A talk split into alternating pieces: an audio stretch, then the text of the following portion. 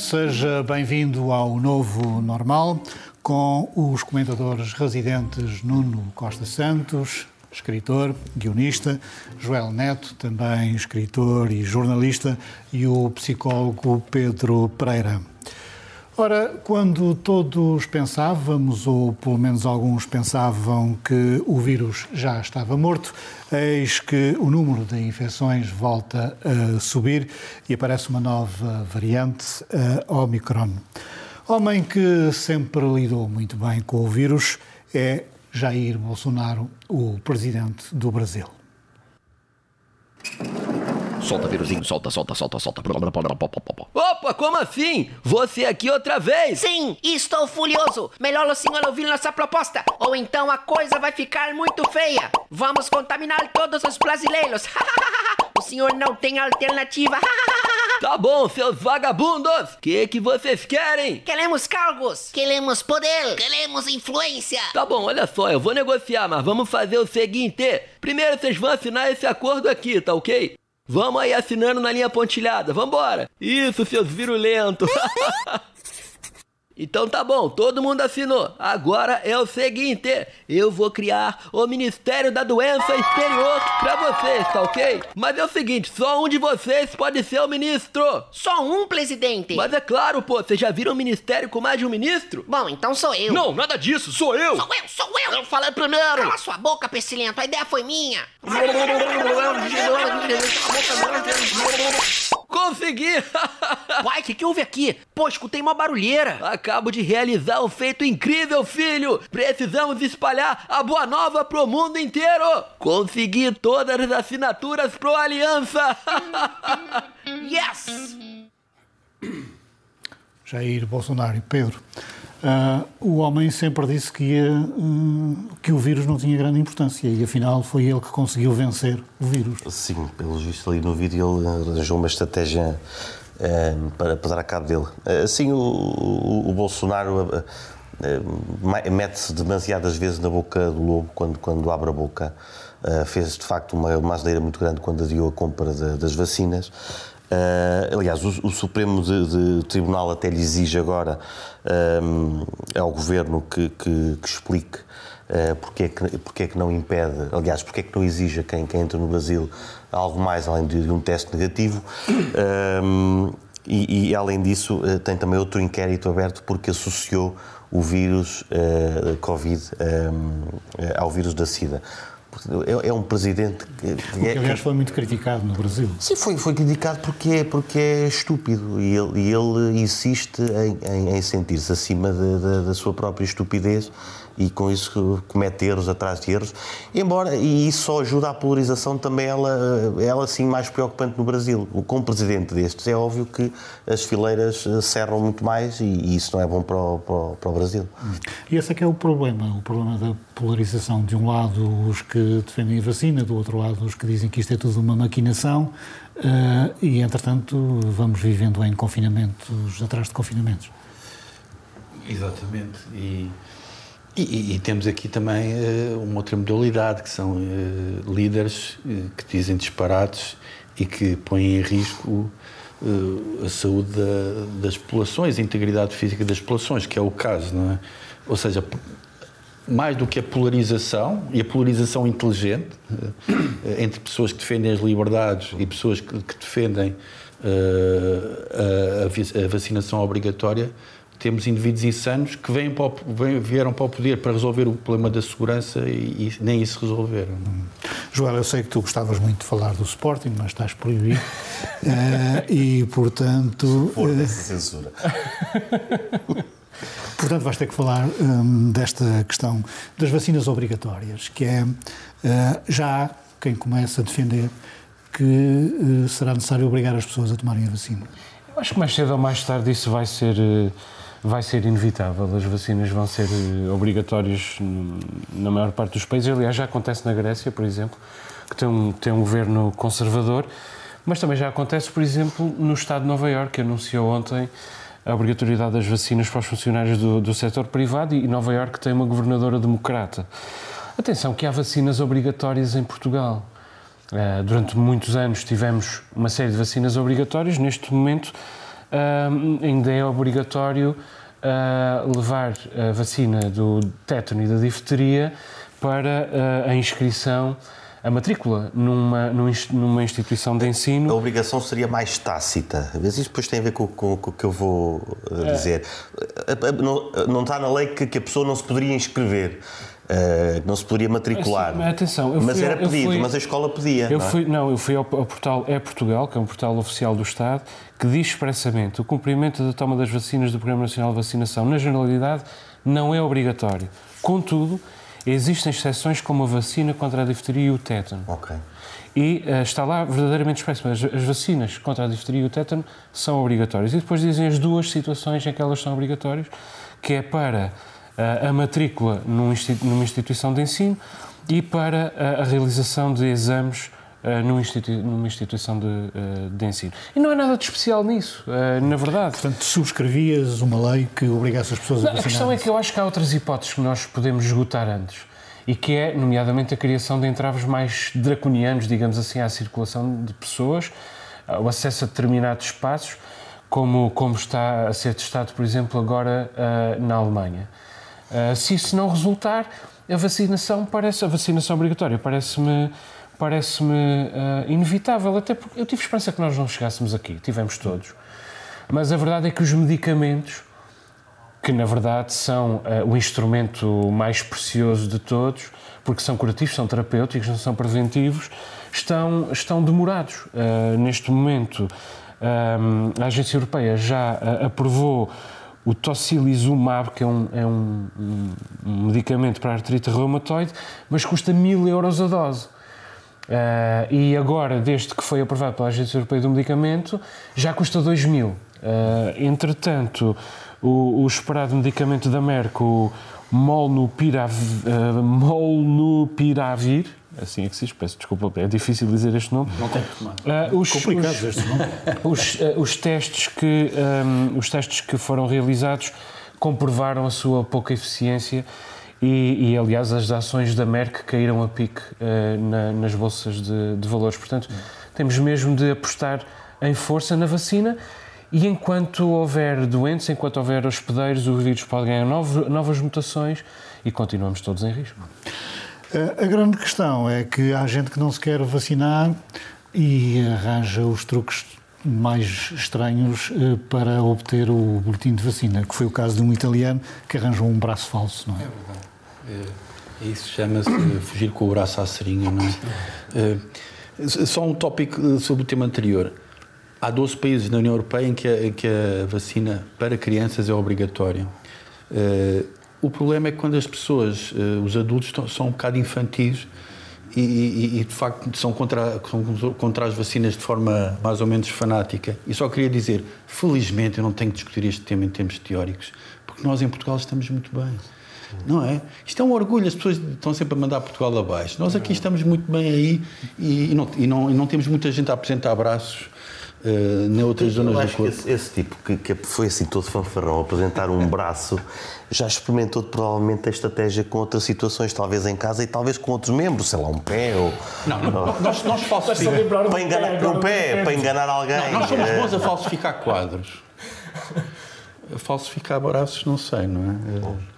Mas quer dizer, é porque há, o anti-vaxxing os antivaxers são fafarrões por, por natureza, porque ser antivaxer é, em primeiro lugar, um modo de autolegitimação. Não é? Vem substituir um bocadinho o lugar deixado vago por Deus, é uma nova seitazinha, mas é sobretudo uma seitazinha para a validação da própria pessoa.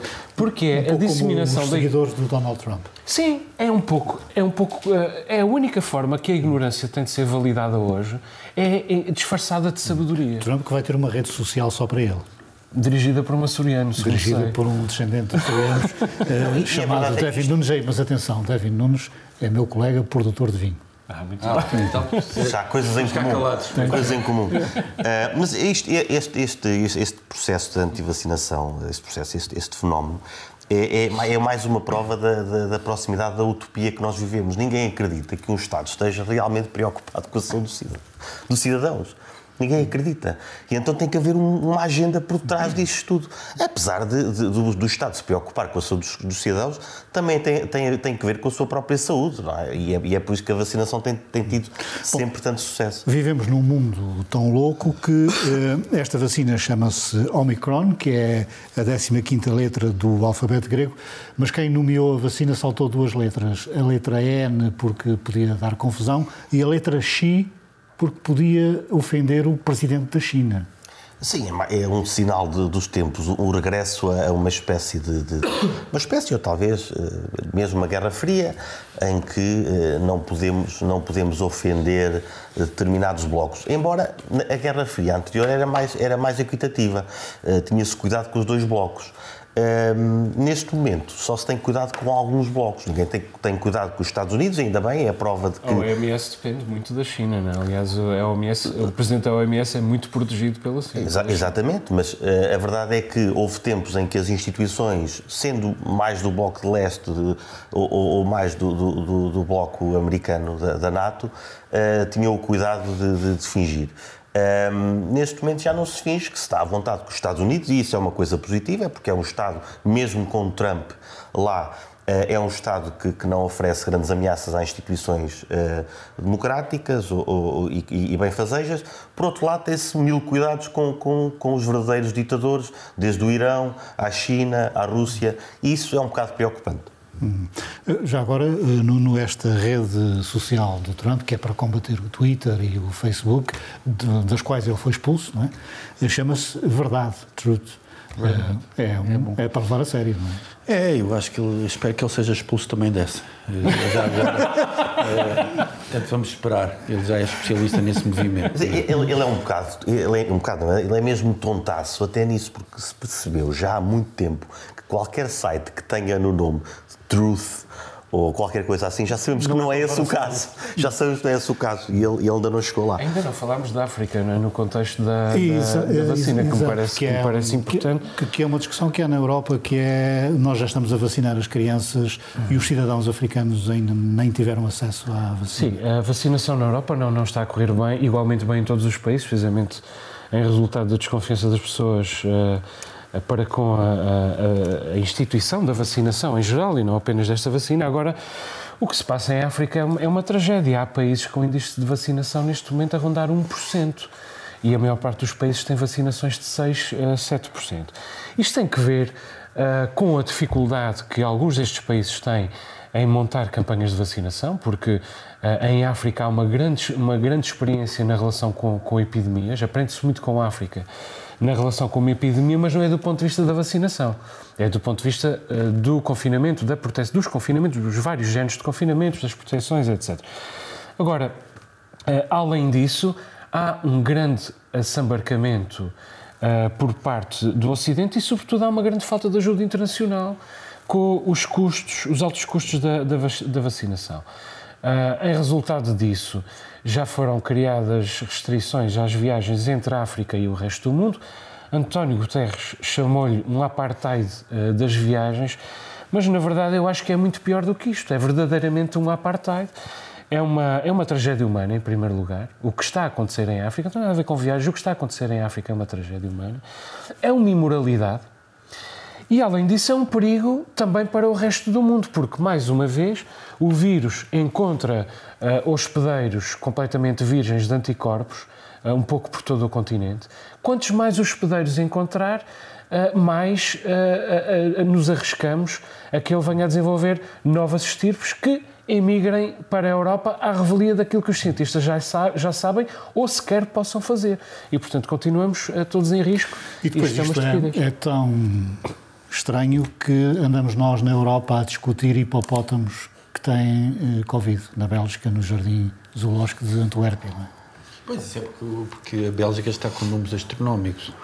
Eh, é uma coisa realmente perturbadora.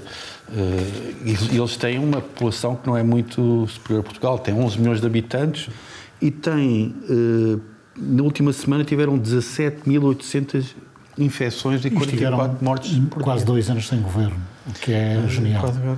Pronto, esta, esta coisa do. Já está. É interessante, é como é que há um cientista que vai ver se o, se Portugal o neste hipopótamo está com tem- Covid. Portugal neste momento Não é? tem. Há, há- recursos para isso. Há recursos e há risco. Portugal neste momento tem mais de 6 mil casos por dia. É, portanto, Sim, cerca de 6 mil casos por relação dia. a- sim, em relação à- África, eh, é verdade aquilo que o Joel disse, mas por outro lado também há sempre. Falamos do Brasil, por exemplo, que teve um problema e responsabilizamos o Bolsonaro. Olhamos para a África e não responsabilizamos os governos dos países e temos que o fazer. Se é verdade que a Europa tem alguma, alguma responsabilidade nisso, como, como tem para mim, já disse aqui, a hu- a humanidade avança como um bloco, ainda que a diversas velocidades, não há dúvidas nenhumas que isso, evolutivamente, não há dúvidas. E, portanto, temos de nos preocupar todos uns com os outros. Mas eh, neste caso, com a África, os governos são responsabilizados. Eu li um artigo no, no Unheard sobre a África do Sul, que é um país que tem uma estrutura mais ou menos Mas a África do Sul não é a África desse ponto de vista. Cal- Neste ponto de vista está a ser também. Eh, O preocupante é isso. É que tem estruturas mais ou menos montadas e as taxas de vacinação são baixíssimas. Há um confinamento que prejudica eh, imensamente as populações mais pobres e aí eh, já falámos aqui sobre isso mesmo em Portugal. A malta que vive à custa de, eh, à conta da jorna não pode ficar confinada. Eh, Isto está a acontecer na África do Sul. Temos também a questão da iliteracia. A malta que pensa que a vacina pode ter a ver com, com, com bruxaria. Deixemos de paternalismos. Aqui também temos, essa, também temos essa vertente, felizmente mais pequenina. Aqui não se chama bruxaria, chama-se outras coisas. Ah, mas, mas a verdade é que esse problema existe também em África do Sul e percebe-se que tem a ver não só com a falta de vacinas, mas também com a questão da população e com a desinformação. E mesmo assim é o melhor exemplo da África. Mas o Presidente, Exato. Sim, a vacinação, apesar de tudo, não está em 1%. o Presidente da África do Sul disse uma coisa que é elementar. Uh, foi um cientista sul-africano que descobriu esta, esta variante e comunicou ao mundo. Em consequência disso, uh, já não há voos da, da África do Sul para, para os restantes países, portanto ficaram Foram prejudicados. penalizados por isso. Portanto, agora quando se descobrir uh, alguma variante em algum país, é melhor ficar caladinho. Portanto, já se provou que havia esta variante, estava presente, por exemplo, nos Países, ba Países Baixos antes de estar na, na África do Sul. Segundo a imprensa, eh, o único cidadão em Portugal que contratou, uma, que contratou uma bruxa foi o presidente do Futebol Clube do Porto. Portanto, Eh, Não Temos parece que tenha sido só ele. Presidente do Futebol Clube do Porto. Não um parece que tenha sido só ele. Acho que tínhamos outros que faziam o mesmo também. então fica, é, é assunto para Fica o marcado para a próximo. É, fica para a semana. Ahm, entretanto, tivemos também a demissão de Eduardo Cabrita do cargo de Ministro do Governo eh, da República por causa do acidente na autoestrada que provocou a morte de um cidadão. O senhor continua a dizer que era só um passageiro. Quer dizer, tudo, tudo em Eduardo Cabrita é para esquecer. O caso do CEF, o caso das golas, o caso da autoestrada. Portanto, nós não, não podíamos esperar que a demissão de Eduardo Cabrita não fosse para esquecer também. A responsabilização exclusiva do, do motorista é absolutamente deplorável. O carro vai a 163 km hora, mas além disso, fez aquele percurso todo a uma média de 180 km hora, portanto, para estar a 163 em algum momento tem de ter andado a 200. E quer dizer, e, e o ministro ah, vai no banco de trás e não tem responsabilidade nenhuma. E diz que a viatura sofreu um acidente. E sofreu, foi vítima de um acidente. Creio que ele, um inclusive, acidente. usa a expressão foi vítima, Foi de, um, vítima de um acidente. de um acidente. Pelo visto havia sinalização na estrada. A não é? minha pergunta, sim, a não minha- ele diz que não, mas eh, é um bocado irrelevante, quer dizer, se ele vai a uma média de 180 km hora e naquele momento a 163, eh, o, o- em todo o caso é excesso de velocidade e, portanto, a sinalização não é o único problema. Mas eu gostava de, de dizer só duas coisas. disso, Uma coisa que se tem- temos de perguntar é porque a Cabrita não se demitiu logo. Ah, e, e- e, quer dizer, porque não sabia exatamente a que velocidade ia, custa acreditar. Parece muito mais que é porque achou que nunca se ia provar a velocidade a que ia. Ah, e António Costa, porque é que não, que não o demitiu logo? Ah, todo este caso é, é absolutamente deplorável e neste momento Cabrita admite aliviando António Costa do peso incómodo que ele próprio representa em, em esse, é fase um, de campanha esse, eleitoral. esse é um ponto, Nuno, que é o ministro diz que se demitiu para não embaraçar o Partido Socialista, do qual é militante. Ou seja, quando se podia pensar que eh, se tinha demitido em consequência do que aconteceu, eh, o motivo da demissão, afinal, é este. Exato. Nós, nós há, há alguns programas atrás falámos de um, de, um, de um que eu sei, eu sei revelador. Foi o facto de ele não ter ligado à, à fa- à família da, da vítima Não ter eh, telefonado. não ter ligado, sabe, não ter telefonado. Isso acho que é revelador de uma postura, eh, uma maneira de estar na vida pública, ainda por cima com as responsabilidades dele, Tem sido recorrente. Sim, que são lamentáveis. Eu- eu- ele se vai em velocidade na autostrada, ele, ele vai abaixo dos limites mínimos de velocidade em termos de decência. Gostaram deste? Acima dos limites. Não, não, não, sim, sim. não cumpre. Vai, vai demasiado, vai lento, não é? Vai muito lento. Eh, e aqui é uma coisa que se pode tornar um bocadinho, enfim, hilariante e surreal. Ele se calhar vai, vai te pôr como testemunha no caso do processo eh, que foi colocado ao, ao próprio motorista. O que é que ele vai dizer? Bem, eu estava cá atrás, vi um indivíduo que estava... era apenas era um mero passageiro. Exato. eh, fui à Pedro, e há, há uma frase interessante de, de António Costa que disse no Twitter, ou escreveu no Twitter, eh, que Cabrita é boa pessoa e que estudaram juntos na universidade e até cabulavam juntos. Até cabulavam juntos. Já está aí também uma parte de ti, também toda a gente eh, cabula. Me- Eu eu não cabulava porque pá, cabular dá trabalho. Eh, então não, não, não me apetecia muito cabular. Preferia ler um bocadinho as coisas e, e pronto. Mas eh, eh, por isso não faço juízo de valor de quem, de quem faz cábulas, porque é, é- é prática corrente, até pedia também os apontamentos, não era eu que os fazia, portanto. Hum, percebo que, que houvesse quem, quem cabulava. Mas eh, em relação ao, ao Cabrita, o- o- dizer que é boa pessoa, de facto não é o que ele tem mostrado. E- mas a vida pública nós sabemos que é diferente da vida eh, privada. E a mulher também veio defender, eh, e, e não é isso que está aqui em causa. Enquanto político tem sido, tem sido mal demais. Quando ele diz, quando e este- esta, esta chave de ouro, quando ele diz a minha viatura foi vítima de um acidente, parece que estamos numa, numa isto é um clichê, mas parece que estamos num, num programa surrealista. Como é que a viatura foi? Eu lembrei-me, o passageiro, é? lembrei-me do hospedeiro, ele, ele é o quê dentro do carro? O carro é o hospedeiro? Ou ou o motorista é o hospedeiro? O que é, que é que costuma alojar-se nos hospedeiros? Sei, alguém devia ter dado ao motorista, se calhar, um, um, um comprimido para, para, para não levar cabritas lá dentro. Hum, a verdade é que a GNR fa- faz uma perícia também um bocado eh, desculpabilizadora, em que diz, bom, mesmo que ele fosse a 120 km hora, não teria evitado o acidente. Porque o senhor atravessou a estrada. E isso é irrelevante, porque hum, o senhor estava em trabalho. Mesmo que ele tivesse sido alcoolizado, não teria evitado acidente ou só. Exatamente, porque, está- Isso é... porque isso é outro, é outro patamar da discussão. Se o, esse senhor estava em trabalho, se cumpriu todas as regras ou não, ah, até pode ser avaliado. Mas há uma empresa que, pelo menos, e um Estado têm que ser responsabilizados por isto. E essa é a verdadeira discussão.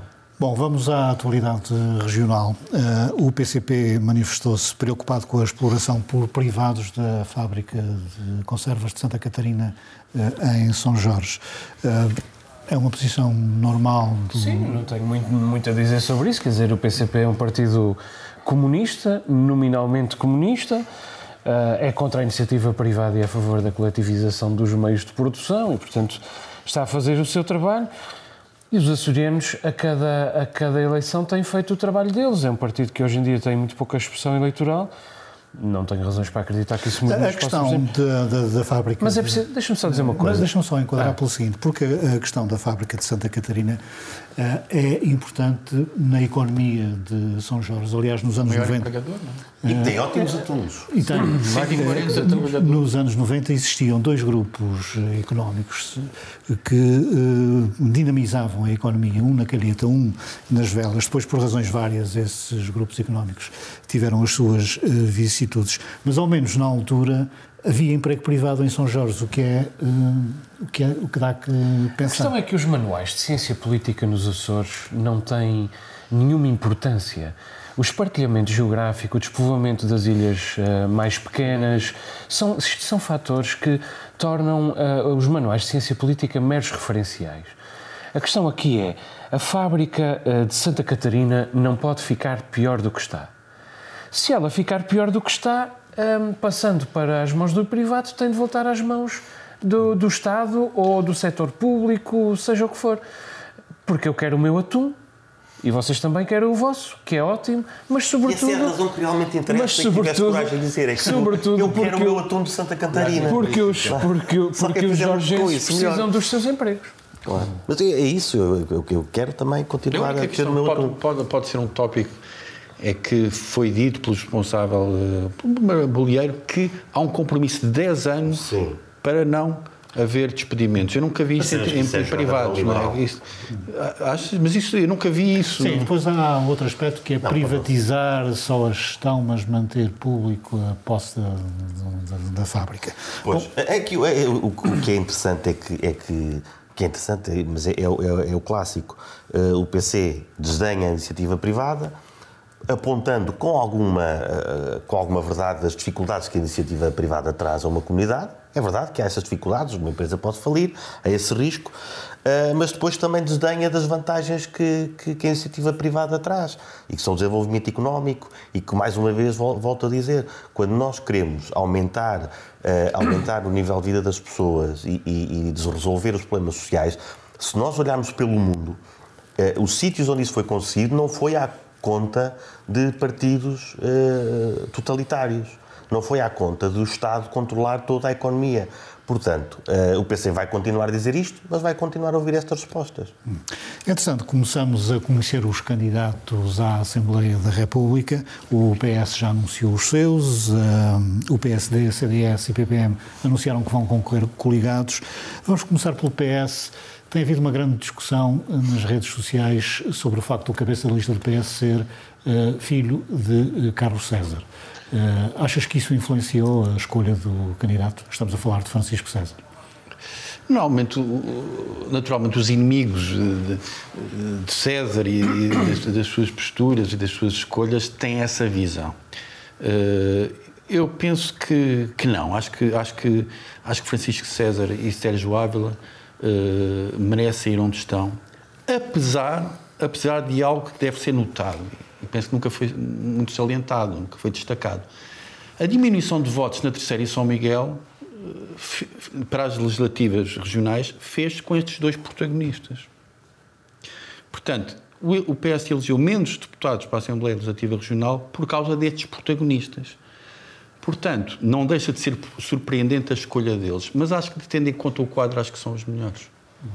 A linhagem é importante nestas coisas? Uh, temos exemplos uh, nos Estados Unidos, com, com Clinton e correu menos bem, com, com, com os Bush, uh, estamos a, a, se calhar a tentar explicar. Tivemos, tivemos Soares também, temos, sim, com os Bush correu bem. não me parece que seja, que seja um, um, bom sinal, mas também não me parece que seja uma, uma tragédia. a lista foi aprovada com 85% dos votos e este 85%. Pode parecer muito pode parecer. Não, para mim parece muito, né? lembra aqui outros, outros regimes. Mas acredito, acredito que, por paradoxal, isto. A, a malta teve que votar naquilo que, que apareceu à frente e, portanto, a, a percentagem foi, foi elevada. Era importante, é, é, é, era ver aqui esta história, não é? Todos sabem a história de como é que César acabou. Uh, à morte do próprio, do próprio filho. Não era bem um filho, mas pronto, para a história convém haver aqui no futuro aqui uma luta política em que o próprio filho contra o pai seria bonito. Talvez um dia possamos discutir isso. O César aqui. de Roma. Exatamente, exatamente. O verdadeiro. O verdadeiro. Tal como o Sócrates, depois há uma. Quer dizer, o, o Carlos César. Mas tinha... ao Sócrates ninguém lhe dará a cicuta, que não parece que ele esteja para aí virar. Carlos César tinha pedido uh, renovação e ideias frescas aparentemente as ideias frescas passam pelos pelos Estava mesmos. no frigorífico dele. Sim. Meu filho, vai ao frigorífico. Eu não sei se isto é um estágio para uma, uma candidatura uh, ao governo regional, uh, mas o nome de... Que chegou a ser anunciado no Expresso na véspera das eleições. Mas, mas uh, não sabia, não me lembro. Mas, mas realmente o nome de Francisco César é um nome de que se fala com, com a, a maior insistência. Bom, e é preciso ver, não é? Por ser filho de Carlos César que Francisco César perde os seus direitos enquanto cidadão, ele tem todo o direito a candidatar-se, só que muito bem entender, mas também convinha que os Açores não se transformassem numa espécie de, de Coreia do Norte, do Atlântico, as dinastias são coisas monárquicas, não Mas espera aí, não mas são se ele vai para o continente, se ele vai para o continente, não fica aqui neste território... Mas às vezes não. é uma maneira de ganhar notoriedade. Ah, é sim, mas ele agora tem que se aguentar, não é? Quer dizer, tem que se aguentar. O Francisco César era acusado de não ser licenciado, licenciou-se. Francisco César vai estar sempre a levar com, com, com este tipo de... do Parlamento Nacional para ser secretário regional, portanto, fazer estágios em Lisboa em lugares mas de visibilidade... Não, mas tem que, ter, tem, tem que ser bom, ou tem que ter alguma ah, notoriedade. Também, isso aí, se ele se apagar... Isso não quero, essa avaliação eu vou fazer no dia em que for votar, é só isso. Bom, e do, no caso do PSD, do CDS e do PPM. Temos uma coligação.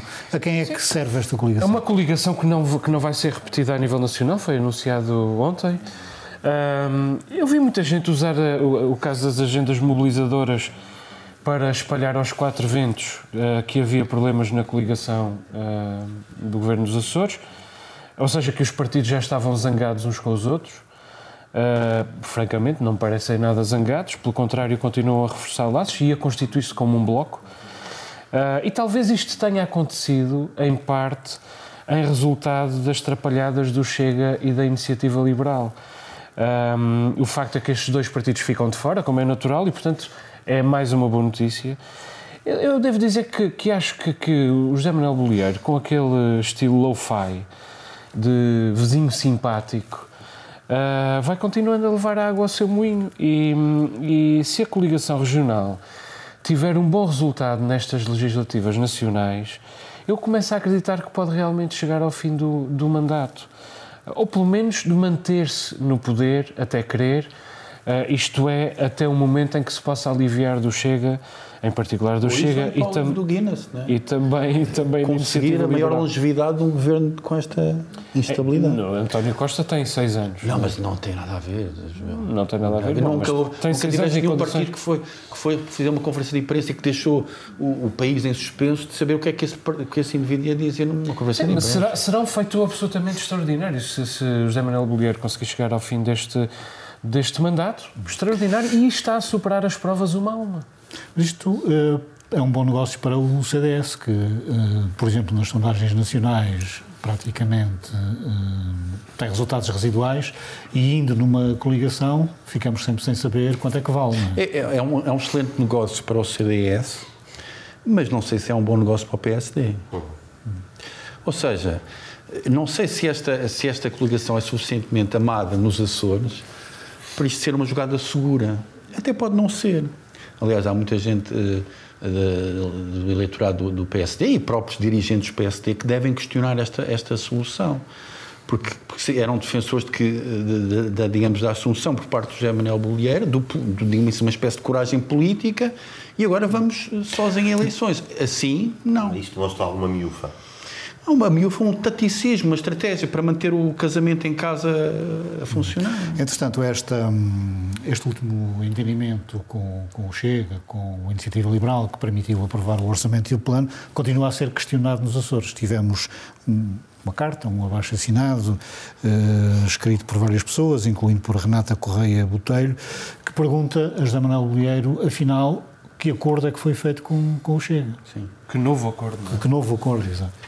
Sim, é, um- é uma carta que eu acho que tem, tem muito interesse do ponto de vista cívico-político. Eu acho que estão a acontecer coisas boas nos Açores, para além daquele grupo do PS que também surgiu hum, de questionamento, de reflexão. Acho que é uma carta muito interessante, muito bem desenhada. E eu, eu, eu noto nessa, nessa carta algo que me agrada particularmente. É que, além de questionar e, e querer saber quais são os termos do acordo e achar que os Açores têm tido uma humilhação eh, nacional eh, grande, há um tópico autonomista que eu não, que eu não, ao qual eu não assistia uma certa parte da minha Que é geração. quando se diz que a autonomia não é um dado adquirido. Exatamente.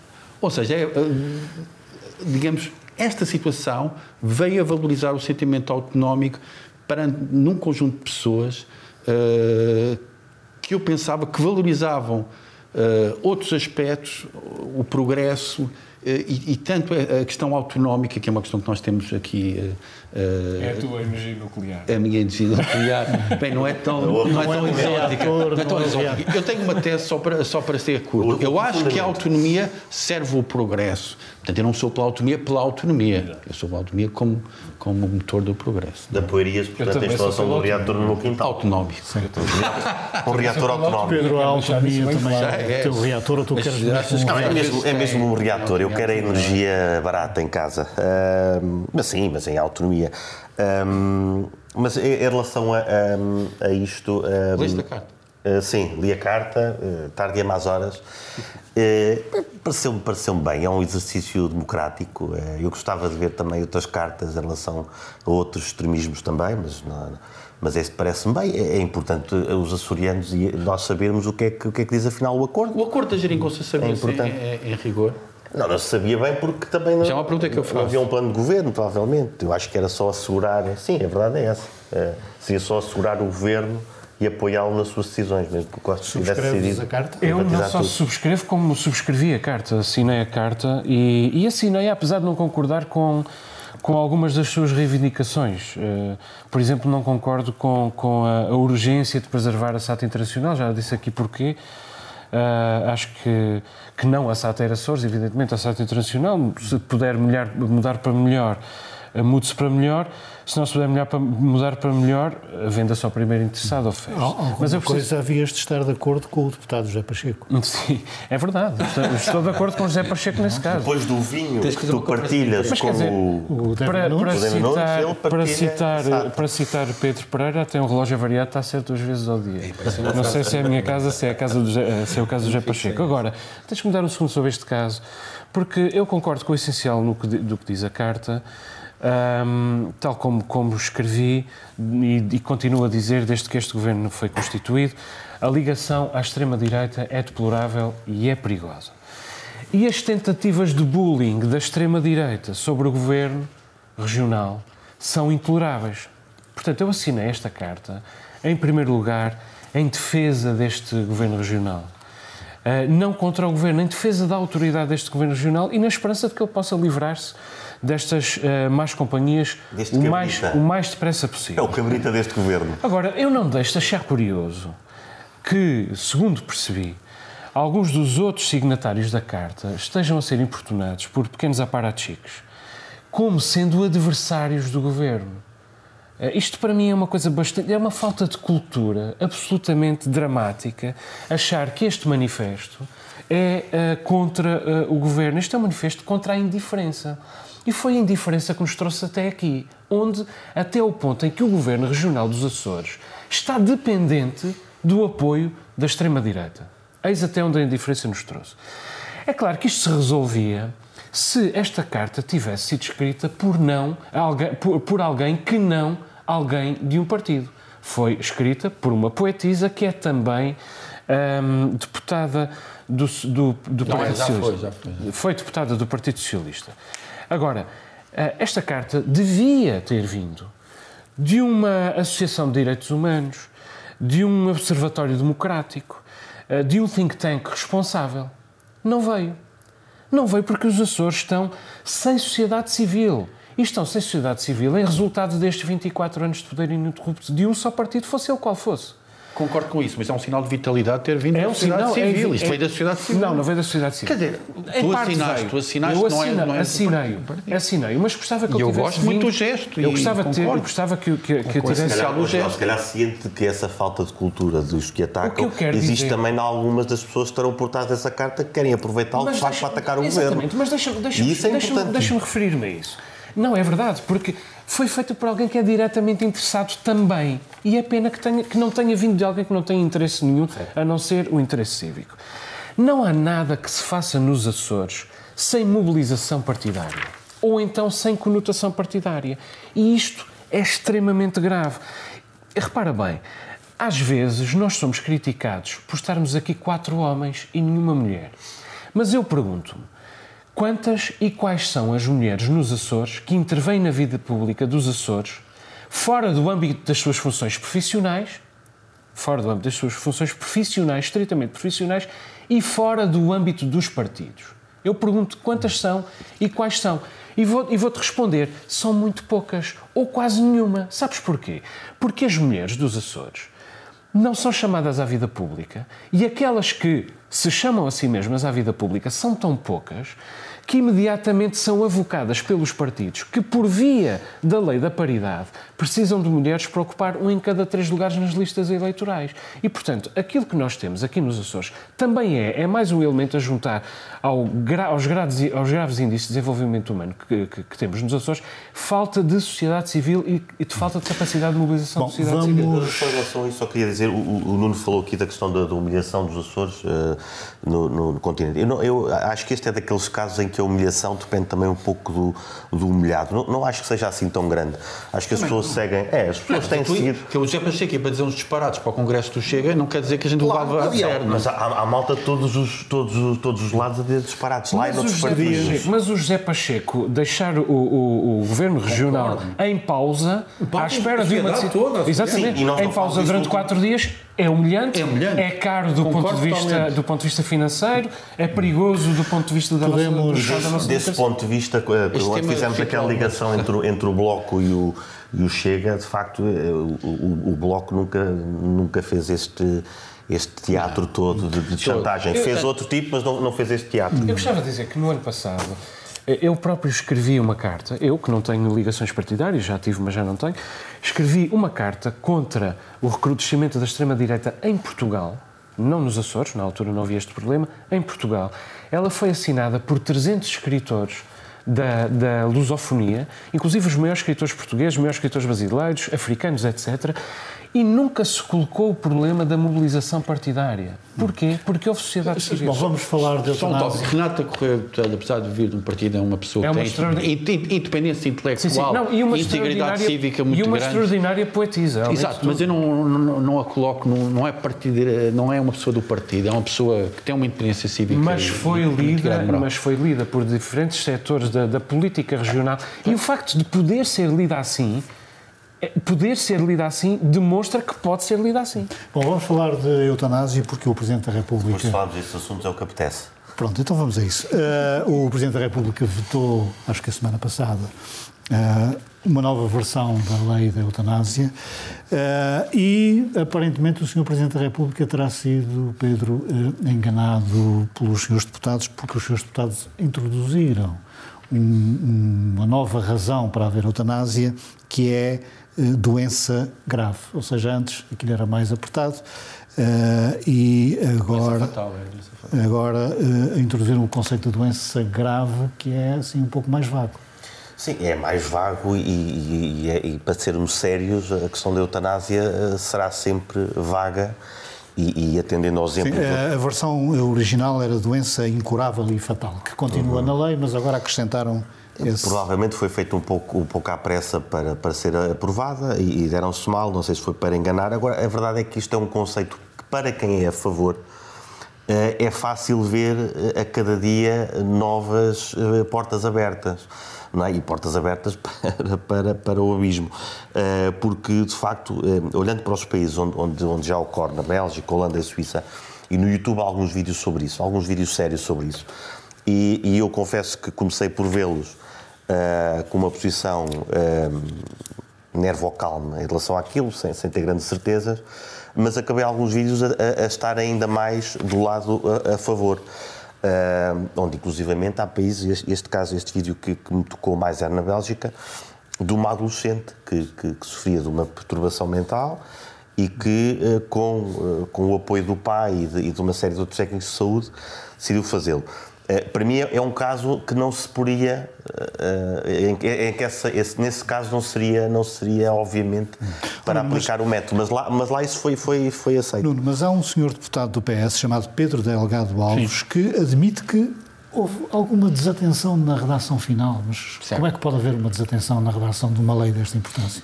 Porque houve, houve negligência, e houve negligência perante um Presidente da República que é um grande professor de Direito, que é um indivíduo que sabe Direito, em Direito Constitucional, como poucos em Portugal. Portanto, começam eh, realmente com uma confusão de termos. Antes era, era, tinha que haver doença fatal, agora doença incurável ou também doença grave. Claro que um jurista de formação com essa consistência vê logo, mas espera aí, estão aqui várias formulações, então, então a que é que ficamos? E ele então escudou-se nestas observações de natureza jurídica, eh, Sendo ele contra. sendo ele contra, portanto aproveitou essa- essas Claro. questões de natureza jurídica para, para votar uma lei, sendo que Pedro Delgado Alves assumiu que aquilo realmente era natural, portanto esta posição dele é natural e é consentânea com aquilo que ele tem defendido, só Isabel Moreira, que também é constitucionalista, mas convenhamos, não está ao nível do professor Marcelo Belo de Souza, disse que ele devia ter mandado a lei para o Tribunal Constitucional, mas ele tem, um, ele tem um Tribunal Constitucional dentro de si, isso é o que distingue Marcelo. Joel, houve uma tentativa de enganar o Presidente da República? Eu acho que não foi involuntária, mas também não acho que o engano tenha sido este. Deixa-me dizer três coisas. A eutanásia vai ser aprovada em Portugal. Uh, vai ser promulgada ainda durante o segundo mandato de Marcelo Rebelo de Sousa. Aliás, o próprio já disse que não vai ter nenhum problema em, em uh, promulgar a lei uh, desde que ela esteja bem escrita. Ponto 3, ainda bem. Agora, se, uh, se, será vago, o Pedro diz que será uma, uma coisa vaga. Bom, também a mudança de sexo vai ser sempre difícil de terminar. Há um ponto em que os especialistas vão dizer a partir daqui é legítimo, a partir daqui, até aqui é ilegítimo. Eu acho que é uma lei humanista uh, que nós, de que não nos podemos dispensar sobretudo num, num país laico, é evidente que vai uh, haver erros. Este texto era uh, excessivo e era pouco claro, esse não era o único aspecto em que ele era vago. Uh, e é possível, de, de, facto, que os deputados tenham usado este texto para ludibriar Marcelo, mas eu acho que não foi, eu suspeito que não foi propriamente para o levar a aprovar um texto mais amplo do que ele, em princípio, aceitaria. Eu creio que, sobretudo, levaram Marcelo Rebelo de Sousa a queimar um, um cartucho. Uh, e, e, e, provavelmente a ver-se obrigado, obrigado na, próxima, na próxima tentativa a aprovar uma lei um pouco menos conservadora do que aquilo para que ele estaria uh, tendencialmente inclinado. Claro que Marcelo Rebelo de Sousa é experiente e está atento, mas eu diria que este veto dá margem de manobra aos autores da segunda versão do texto. E isso, isso é bom. E eu espero que, que, a lei não demore muito, porque se, se, se trata de uma lei necessária, e eu acredito que sim, cada dia que, que passa há pessoas a sofrer uh, desnecessariamente. Uh, é preciso permitir-lhes uh, escolher, evidentemente cumprindo os critérios e reduzindo ao máximo a margem de erro, impedindo que haja erros, como o caso da jovem belga, se efetivamente se tiver tratado. Mas aí, é, pois aí a questão é que não é um erro. Eu, eu, eu fico na altura aquilo porque não, não eu, eu acho que não, não seria Uh, não, não, é um, um avanço civilizacional ter feito aquilo e aquilo ali não foi um erro naquele país. As leis têm um espírito e têm uma letra. É preciso que, que o espírito e a letra Aquilo sejam Aquilo que eu estou a dizer é que a lei cá não, não se estenda até aí, porque ela vai ser sempre vaga. Não podemos, não, podemos, uh, não é como comparar, eu comparo com a lei do, do aborto, por exemplo. É fácil definir as semanas e pronto, está feito. Aqui não, não, não podes definir o que é uma doença. Por isso é que nesta lei já, já deram, já deram a, a dica. Doença grave. Porque é uma doença grave. Pode ser uma gripe grave. Felizmente, não. felizmente a, a, ciência uh, está. Uh, Sim, sabes que eu, eu, eu, eu até estava a falar aqui do, do, que é que a ciência já, está, já tem preparado para, para nós. Tenho a impressão que já não vai dar. Porque já não. Que... Mas é a cápsula, a cápsula de suicídio que criaram na Suíça, que, está, que vai estar pronta no próximo ano, uh, que é a Sarco Machine. Uh, e, que, e que permite uma, uma morte uh, limpinha. Mas Aquilo assusta. Mas não humanista. Também humanista. Sim. Humanista é que sim, sim, Muito bem, vamos então é, às é descobertas dos nossos comentadores residentes.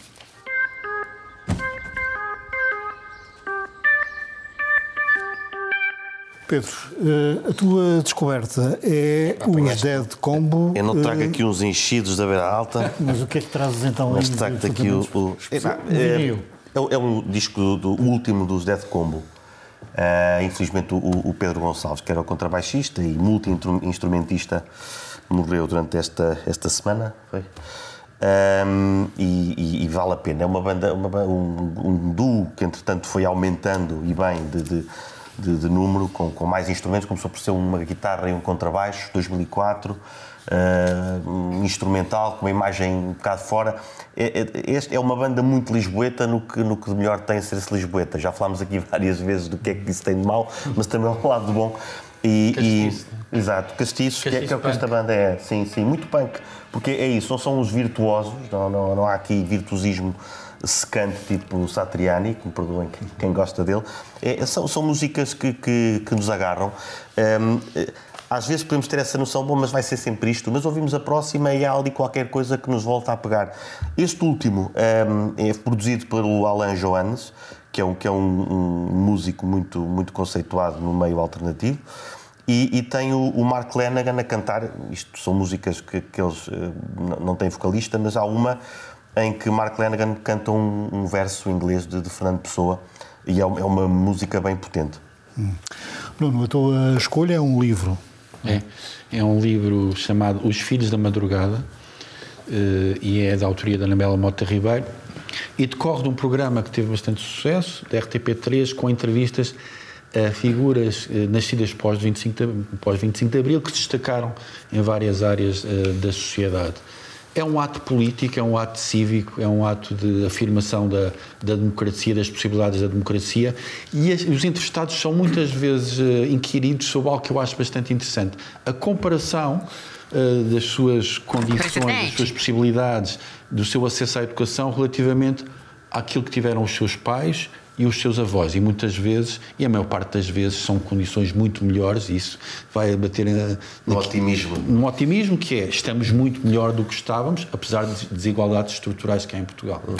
O Joel ameaçou trazer aqui um jogador do Sporting chamado Mateus Nunes, mas depois... Não, mas vocês já descobriram, é, portanto, Teve, teve algum juízo bem. e trouxe uma loja virtual. Deu urticária. vocês já conhecem bem o Mateus Nunes, embora eu, eu possa apresentar mais Eu não ligo a futebol. Uh, nós queixamos muito do, do, consumismo de Natal e, e com toda a razão. Um, entre as muitas virtudes do Natal, uh, há realmente esse defeito. Nós uh, compramos demais, compramos caro demais e deixamos escravizar pela necessidade de comprar. Eu, pelo menos, faço isso. A loja Vinted pode ser uma, uma, uma alternativa interessante para alguns produtos. É uma app e é uma loja virtual. Um, onde as pessoas põem à venda roupas uh, sapatos e acessórios uh, que já não usam. E, e, toda a gente que já utilizou, uh, tanto quanto sei, saiu satisfeito. O mercado das roupas, sapatos e acessórios em segunda mão desenvolveu-se muito nos últimos anos, são coisas usadas, evidentemente, mas também trazem a patina da antiguidades, chamamos-lhes vintage.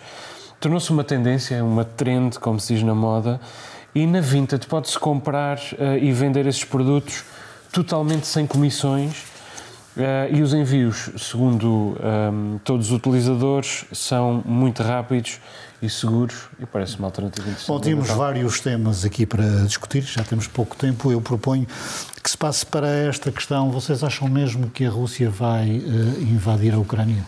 A Rússia já invadiu a Ucrânia, invadiu a Crimeia. Sim, uma invasão em grande e... escala. Mas, mas foi, já, já pouco e pouco. Uh, invadiram também a região do, do Donbass, tem, tem 175 mil soldados um, eh, russos ali, ali prontos para, para o que der e vier. Putin, uh, com a sua retórica que só acredita nela quem, quem, quem está cego, a tal malta extremista que não, que, não, que não entende. Infelizmente até Coppola também acreditou nele. Um, As coisas que tu sabes. Ele, há, há, um documentário do Coppola em, em que, que, faz umas entrevistas ao, ao Putin, só lhe falta engraxar-lhe os sapatos. Em que o Putin diz aquilo que bem entende, claro, depois as pessoas olham para aquilo que não é bem uma entrevista, é, é propaganda. É, parece, é a Riefenstahl, do, do, do século XXI. Coppola fez tantos filmes bonitos e, e vai ter aquela mancha. Um, é, temos a questão do, do, do, gasoduto que vai passar também ali por. Aliás, que não vai passar pela Ucrânia nem pela Polónia. Uh, isso também, também, também está ali a agitar um bocadinho a, a, a Europa, uh, que parece que não consegue estar em, não consegue estar em paz. Um, felizmente a Ucrânia, entretanto, eh, modernizou. Eu agora estou a vestir o fato no rejeiro. Uh, modernizou. É Interessa-me aquilo, há uns vídeos interessantes sobre isto. Eh, modernizou o exército, tem, tem uns, drones, uns drones que compraram aos turcos, também são da, da NATO. Os russos disseram que, que isso não valia, com drones não é de vale, eh, porque vistos eles não têm essa tecnologia. Eh, e, portanto, não, não, não era bom, obviamente, que houvesse esse conflito. Eu não, eu não acredito que, que ele exista, até porque hoje, ontem, aliás, houve uma, uma, uma reunião entre Putin e Biden e, e parece-me que Biden vai, vai, vai ter uma posição de força, vai haver, pode haver mais sanções. A Rússia não está, não está muito bem graças às sanções que já tem impostas e, portanto, o Putin, como um tipo, apesar de tudo inteligente que é, eh, parece-me que está só aqui a pressionar, que é para não ter a, a Geórgia debaixo da NATO, nem a Ucrânia, embora a Ucrânia acho que vai não, ser... Não é isto que vai levar a uma guerra mundial? Não sei. Uh, se calhar enviar 100 mil soldados para, para a fronteira junto à Ucrânia calhar não, não os enviou para, para eles irem tomar uma mini. Uhum. Uh, possivelmente há, há, há, outros intuitos. Preocupa-me um pouco. Caso deles deve ser vodka, não é, Exatamente, um shotzinho. Uh, mas preocupa-me a relação entre, entre uh, Putin e Biden, por exemplo. Uh, sei que tiveram agora uma. É, foi ontem. Uma, com um Zoom, né? uma, uma conversa de Zoom. Uh, e, portanto, há sempre esta tensão. Biden foi muito bastante longe naquilo que disse de Putin, e Putin sequer não vai esconder, esquecer isso. Não disse que ele era um assassino, disse algo, algo, algo tão, tão. Agora, não sei se são as reuniões de Zoom que vão, que vão salvar isso, mas uh, o ambiente não está assim muito leve. Joel, uns segundos para falar disso, antes de irmos aos minutos. Eu um, acho que ninguém sabe se, se a Rússia vai realmente invadir o leste da Ucrânia. Um, também se pode tratar apenas de um desfile, não é? de, uma, de uma exibição de força junto à fronteira onde, onde Kiev está a combater uh, tropas separatistas. Agora, a verdade é que a partir daqui, se quiser invadir, pode realmente invadir e já anexou a Crimeia, como, como o Pedro disse bem. A NATO está, está atenta, a União Europeia está atenta, mas a chave, em princípio, está em Joe Biden. Um, esta cimeira, embora por videoconferência foi a cimeira mais, mais importante, provavelmente, que Joe Biden teve, bilateral, digamos, uh, desde, desde que é presidente, uh, uh, acho que a Rússia vai continuar a, a testar os limites. Se invadir, Uh, provará que está disposta a sobreviver exclusivo do, dos fornecimentos da China. É que a Alemanha, e... quando, quando, quando fecha as centrais nucleares uh, e, e, fica mais dependente do gás russo, uh, fica mais dependente da Rússia de, de atento, Putin. Atento estou também eu ao cronómetro, de maneira que podes avançar com o teu minuto. Uh, o meu minuto um, é sobre uma, uma campanha que me parece extremamente importante, chamada Pelo Fim da Violência Obstétrica. É uma campanha promovida pela, pela Associação Portuguesa dos Direitos da Mulher eh, na Gravidez e no Parto e eu acho que merece a nossa atenção. Todos, todos os anos há, há, mulheres maltratadas durante a gravidez, durante o parto ou durante o aborto em Portugal. E às vezes esse tratamento resulta em danos uh, físicos para a mulher ou para a criança e às vezes resulta apenas em, apenas, entre aspas, em danos psicológicos para a mãe, o que evidentemente não é de sumenos. Os jornais têm trazido uma série de, de reportagens com as queixas de jovens mães há de tudo, procedimentos médicos brutais, executados sem consentimento, tratamentos frios e insensíveis. A gravidez é um estado, é um estado uh, emocional muito complexo. Uh, é preciso lidar com as grávidas com sensibilidade, com compaixão. Uh, eu conheço um caso de, de, uma jovem que aqui nos Açores, ainda há algumas semanas, acompanhei esse, esse caso, que teve um aborto retido e teve de fazer um procedimento médico um, não foi igualmente bem tratada pelos dois turnos que, que encontrou, mas depois de, de, de, um procedimento médico desta natureza foi posta no mesmo quarto onde desfilavam as mães recentes com as suas crianças e os pais e as famílias felizes. E isso é de uma insensibilidade absolutamente inominável que não se pode repetir no, nos hospitais dos Açores nem em nenhum lado. Nuno, o teu minuto é sobre o turismo cultural nos Açores. É. Um, e parte de uma entrevista que Maria das Mercedes Pacheco deu ao Diário Insular, uh, falando também de um livro que ela, enfim, organizou, Viajantes nos Açores, que é uma, uma compilação de, de textos de, de, de, pessoas e figuras que passaram por cá e sobre aqui escreveram, e é a reivindicação de um turismo que eu acho que tem, tem pertinência nos Açores e que tem a ver com, com, com a temática e com a questão premente da sustentabilidade, que é os Açores contarem como uma grande narrativa que são e na, na, na possibilidade das suas subnarrativas e, e, e, isso ser uma forma de reconfigurar esta dependência de um turismo mais economicista ou, ou, ou digamos, uh, uh, um bocadinho megalone para as nossas uh, possibilidades e, e configurar Uh, tendo em conta uma riqueza estrutural que nós temos e que não é inventada, que são os nossos narradores, as nossas histórias e as histórias que ainda temos para contar. Pedro, uh, o teu minuto está reduzido a 30 segundos. 30 segundos. Uh, os Estados Unidos vão boicotar a representação diplomática aos Jogos Olímpicos de Inverno na China. Ótima notícia. Uh, acho que acabou o tempo da soft politic, por isso não achei mal também quando o Biden deu a entender que o Putin era um assassino, é o que ele é. Uh, não, e, não. e, aqui, aqui acho dizer é que não, é, não estou a dizer é que não há reuniões de Zoom que vão salvar isso. O boicote, também não é pleno. Exatamente, é diplomático. Eu disse diplomático. Os atletas jogam, ainda bem, para, para mostrarem que, que, estão em forma e que não precisam de, de, de truques uh, para estar em forma. Uh, mas é, é um sinal. E a, e a China fingiu-se fingiu-se muito, uh, muito ofendida com isto e vai ver o que é que vai fazer. Quer dizer, é, é, é, o, é o, é o desplano total, fingirem que, que, que, não percebem porque é que isso, porque é, que isso é feito. Eh, e, e os Estados Unidos falou eh, dos uigures e, e, das condições em que, em que a China tem, com que a, que a China tem tratado esta população. Muito bem. Obrigado aos três. Termina aqui mais esta edição do Novo Normal. Boa noite. Até para a semana.